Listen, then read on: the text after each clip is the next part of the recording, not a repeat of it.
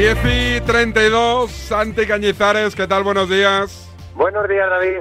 ¿Dónde te pillamos? ¿Valencia, Madrid, Barcelona? No, me pillas en La Mancha, hoy en Valdepeñas. ¿En Valdepeñas? ¿Y eso me suena a buena cosecha de vinos o no? Hombre, ya lo creo, ya lo creo. Aquí mucha gente vive de la agricultura y especialmente del vino. Mm. Especialmente del vino. Y incluso te diría, a ver, que igual me equivoco, pero hay mucha uva que sale desde aquí para otras regiones y que permiten, pues, eh, con una buena calidad de uva, permiten cumplir objetivos a otras denominaciones. O sea, hay un poquillo, hay un poco de trampilla. ¿E- ¿Eres muy de vino tú o no? A mí me gusta el vino, me gusta el vino, pero ¿El bueno vamos, o el caro? ah, el bueno. A mí me gusta el bueno. A mí me gusta mucho eh, Utiel Requena. Me encanta, me encanta, por ejemplo. Y por supuesto también el vino de la Mancha, Rioja, en fin, todos los vinos, el gallego está riquísimo también, el catalán, pero no soy de gastarme lo que no lo que no disfruto. O sea, si me compro una botella muy cara ya no la disfruto. Así es que trato de encontrar un buen equilibrio en calidad-precio. Oye, mucho frío, ¿no? Tiene que hacer un frío de pelotas en La Mancha, ¿o no? Sí, sí, sí, sí, hace un frío, temperaturas bajo cero esta noche y ahora pues estamos a dos grados y medio, tres grados, a ver si entra, hace, eh, o sea, hay un- el cielo está soleado y yo creo que ahora calentará un poquito el astro rey, como decía mi abuelo cuando íbamos de caza, siempre decía, a ver si sale el astro rey que me estoy quedando congelado. Mm.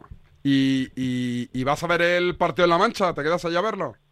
Sí, me quedo esta tarde aquí a verlo, sí. ¿Y cómo lo ves?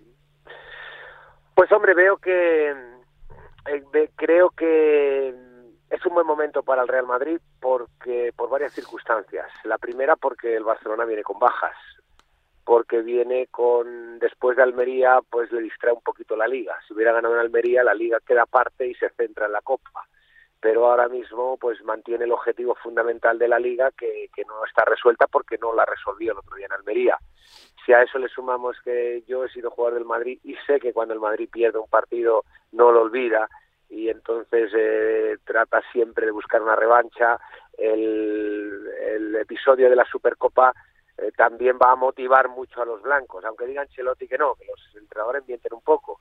Eh, estoy convencido de que el Madrid va a salir a por todas porque tiene la herida, tiene la herida de la Supercopa y porque no puede, o sea, no en su pensamiento no está hacer un poco el indio tipo el día del Atlético de Madrid o en fin pues espero un Madrid pues eh, que se parezca más al de Liverpool porque va a tratar de bueno pues porque es bien herido de la Supercopa y luego hablando de mentiras eh, escuchaba a Xavi decir bueno que no son favoritos y demás y que nunca no le vamos a escuchar a Xavi nunca decir que es favorito pero es que os acordáis el año pasado que cayó de Europa League el Barça todo el mundo lo daba como favorito en Europa League y para no colgarse ese cartel dijo bueno es que es una competición que no conocemos como si se jugara al squash Mm. en la Europa League o a otro deporte. O sea eh, un poco mentirosillos los dos entrenadores. Creo que el Madrid viene escocido por la Supercopa y eso eh, se va a notar y creo que el Barça pese a las bajas va a plantar cara seguro al Madrid porque tiene un buen equipo de fútbol y porque además eh, una de las cosas que ha hecho muy bien el Barça en el Bernabéu es poner a Araujo lateral derecho y de momento es ganador en los duelos contra Vinicius. Vamos a ver hoy. ¿Descartas eh, paseíto del Madrid? Lo digo porque si fuese No. al revés en el Camp Nou y el Madrid se presenta así, sin sus dos mejores hombres, pongamos Benzema y Vinicius, en Barcelona, vamos, se le haría la sangre y hoy a esta hora se estaría hablando de o manita o nada, ¿eh? No, no, vamos, no sé, vamos, yo creo que los dos equipos tienen potencial suficiente para suplir bajas, aunque no sea lo mismo, aunque no sea lo mismo, porque a ver, vamos a ver, eh, sin Pedri, Lewandowski o Dembélé, pues oye, son tres futbolistas muy buenos, pero tiene equipo suficiente como para plantarle cara al Madrid. Yo creo que la eliminatoria no se va a resolver en el Bernabéu, aunque sí veo, sí veo quizá para esta noche una victoria del Madrid. Eh, me equivoco muchas veces, con mucha frecuencia, y aquí pueden pasar muchas cosas, y el Barça juega bien en el Bernabéu, lo mismo que el Madrid juega muy bien también en el Camp Nou. Entonces veo un partido muy abierto, donde como siempre, pues el que eh, tenga eh, algo más de efectividad de cara a portería y aproveche sus ocasiones será probablemente el que gane, pero las ocasiones van a... eh, yo creo que debe ser un partido abierto, pues un partido de Copa del Rey, en fin, como que hay otros objetivos en la cabeza de ambos más grandes, pero que, y que esto puede animar un poquito a que haya ocasiones y haya un fútbol más abierto que el que vimos ayer entre Atlético y Osasuna, ¿no? Que son dos equipos que después del sorteo vieron la posibilidad de ir a una final porque les, les cayó el mejor sorteo posible y jugaron con mucha tensión. Aquí no va a haber tensión, aquí va a haber ganas de jugar al fútbol, yo creo. Eh, ¿Viste Osasuna ayer? Qué espectáculo, cómo tiene currado ese equipo Yagoba, ¿eh? No solamente Yagoba, o sea, Yagoba por supuesto tiene un gran mérito en todos los niveles. Es un club que viene creciendo hace mucho tiempo, porque es un club con un, con un ordenamiento, ¿no? Es un club donde deriva la dirección deportiva en un gran profesional como es Braulio Vázquez. Eh, y él es el que toma todas las decisiones y él es un tipo pues que maneja el presupuesto que puede gastarse durante el año, hace una eh, selección de jugadores importante, analiza cuáles son las características de su equipo y quién le puede servir para Osasuna y quién no, dependiendo de las condiciones de los jugadores, y establece también un criterio de salario donde, donde bueno, pues no haya eh, esas injusticias económicas que también molestan mucho a los jugadores. Y esto, cuando sucede en un club que tiene una buena organización, una buena gestión, hace que los jugadores estén encantados de estar en ese club y se identifiquen. Ayer escuchaba a Chimi Ávila, pues que había ido a ver a, al patrón, eh, que estaba hablando, eh, se despidía en euskera, o sea, eh, el tipo está encantado de, de ser parte del proyecto de Osasuna porque ve que detrás hay gente trabajando muy bien y eso hace que los jugadores tengan un gran sentido de pertenencia y rindan pues al 100% de sus posibilidades. Es que la gestión en el fútbol para mí está infravalorada, para mí es que es lo más importante dentro de un club, ¿no? Y hace que el futbolista diga, yo por esta camiseta mato, o yo por esta camiseta simplemente trabajo, pues porque, joder, fíjate lo que está pasando por ahí, que desastre aquel, que desastre el otro, y ando un poco distraído, es que eso yo lo he vivido en, en los distintos clubes donde he estado. Eh, Abdes está marcando una temporada espectacular y en Barcelona hay mucha gente, Santi, que dice es que Abdes es mejor que Ferran Torres para pagar 55 por uno teniendo el otro gratis. A ver, ¿por qué es mejor? Porque está jugando mejor ahora mismo con la camiseta de Osasuna. Pues recordemos que Ferran con la camiseta del Valencia fue un espectáculo. Eh, lo que pasa es que luego hay que ponerse la camiseta del Barcelona, que es más larga, es que no es, es talla XL. Entonces la camiseta del Barcelona no es lo mismo. Abde lo está haciendo muy bien, yo creo que es un futbolista eh, para muchos años en primera división por sus condiciones de desborde, definición, etcétera, y es un jugador extraordinario, extraordinario. Ahora bien, eh, llegas al Barcelona y es otra película completamente distinta. La exigencia es otra, la presión es otra, el jugar con futbolistas de, de, talla internacional ya es otra, es otra historia completamente distinta. Lo bueno que ha encontrado Abde es que ha sido inteligente al encontrar un ecosistema fantástico para él crecer como futbolista y hoy es mucho mejor jugador que cuando fue Osasuna, pero de ahí a pensar que Abde en el Barça va a jugar igual o mejor que nos Asuna, pues eso lo tiene que demostrar. Ferran no ha sido capaz de jugar mejor en el Barcelona que en el Valencia, o jugar mejor en el, en el City que en el Valencia. Por algo será, ¿no? Pues porque las camisetas a veces, cuando cambias de club, pues algunas son eh, de talla más pequeña, pero cuando son de talla más grande, pues amigo, es que la carretera se endurece y, y no todo, todo el mundo llanea, pero no todo el mundo sabe escalar montañas. Eh, leía el otro día que, que Lucas ha, ha, renovado con el Madrid, ¿contrato? Sí, sí, ¿No? Lucas ha renovado, tenía un, este año y otro hasta el 24 y ha renovado hasta el 26, ¿no? Lo que pone, la verdad que... ¿Tú le recomendaste seguir o no? Sí, bueno, yo le recomendé seguir y yo he llevado las negociaciones porque él me eligió a mí en su momento para que para que lo hiciera. Entonces, eh, yo creo que cuando tú hablas con un club, palpas si, en el, si el club está contento o, o, no está contento ¿no? con el jugador. En este caso, pues el Real Madrid eh, ha hecho un esfuerzo, el Real Madrid siempre le ha tratado muy bien, el Real Madrid eh, en general, todos los técnicos, pues confían en él como, como, como un valor importante dentro de la cantera y por eso ha ampliado su contrato hasta 2000 26. Luego, pues ya veremos a ver si la temporada que viene eh, sale cedido, se queda en el Castilla, dependiendo también eh, las circunstancias que envuelvan a, a, al equipo, si asciende, si no asciende, si continúa Raúl, si no continúa.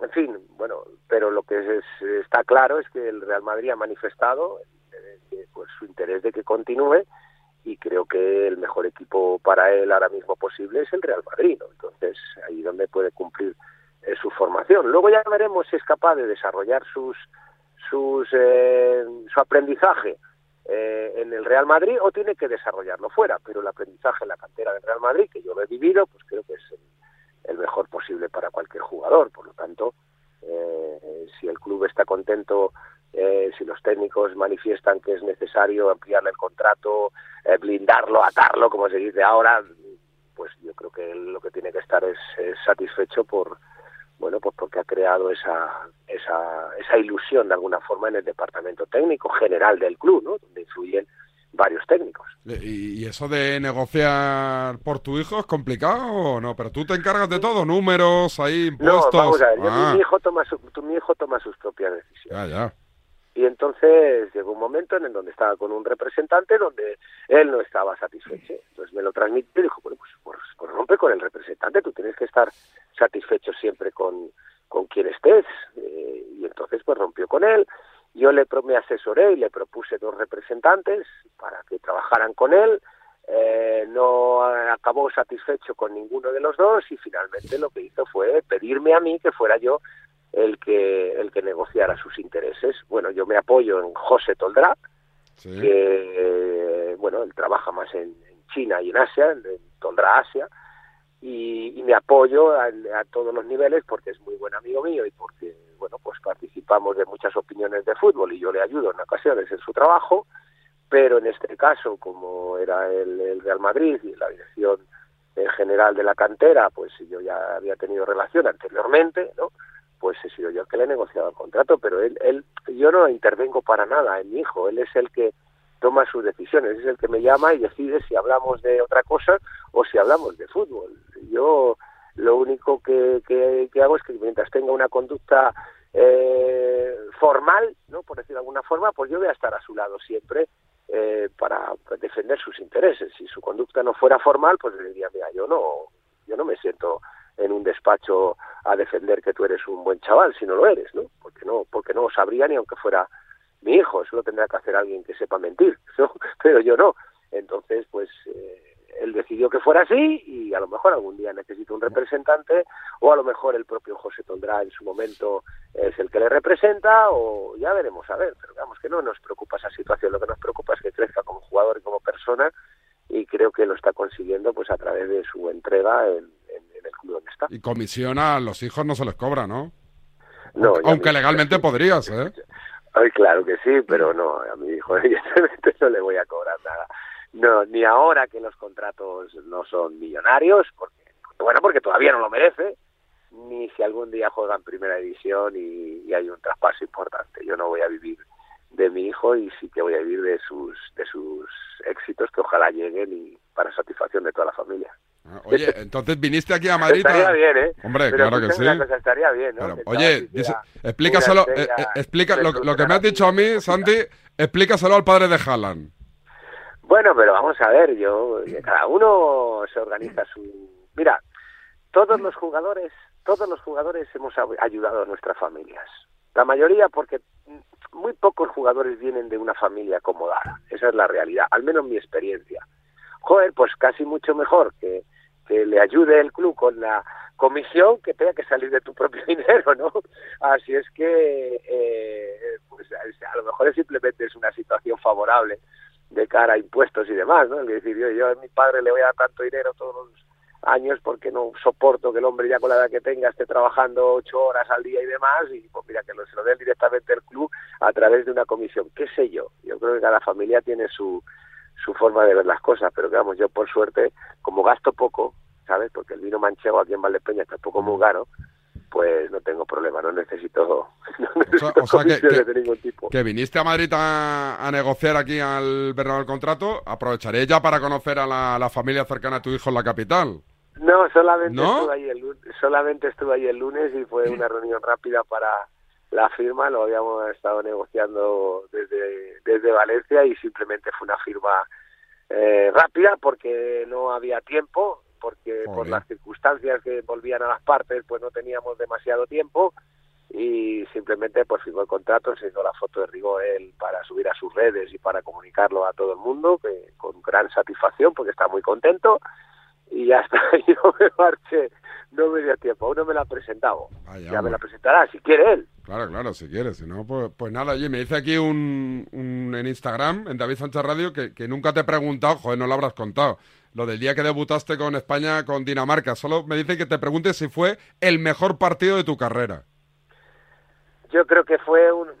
que es difícil saber cuál es el mejor o no mejor, pero es evidente que si yo esa semana eh, que jugaba en el Celta y teníamos una semana libre porque jugaba la selección, me había planteado eh, salir de Vigo dos o tres días de vacaciones y de momento al acabar un partido que me acuerdo de miércoles que jugamos con el Sporting de Gijón, te llega el delegado te dice, oye, no te vayas a ninguna parte, que mañana tienes que incorporar a la selección porque Lopetegui no ha podido ir y por lesión y resulta que dice, joder, qué bien, ¿no? Qué partidazo es el último partido, clasificación para el Mundial, Sevilla, Buah, voy a ser un espectador de lujo y a los 10 minutos te toca jugar y, y sales ahí y dices, pero si esto no va conmigo, si yo casi que había venido como un premio a ver el partido y acabas saliendo todo bien y, adaptándote a las circunstancias, pues no sé si el mejor, pero me cambió mucho la vida, porque eso fue en noviembre del 93 y antes de Navidad eh, ya se habían puesto en contacto conmigo Madrid, Real Madrid y Barcelona. Eh, me cambió la vida completamente, en todo, en popularidad. ¿Y, al Barça por qué no fuiste? ¿Eh? Pues porque en ese momento el Barça tenía su bizarreta. No, eso no era una cuestión de colores, era una cuestión de ver dónde podía progresar más. En ¿Y, en el Madrid quién había? Mira, en el, en, el Barça ha habido tres, tres, en tres ocasiones he podido ser contratado por el Barça. La primera con 16 años, cuando me fui a la cantera del Madrid.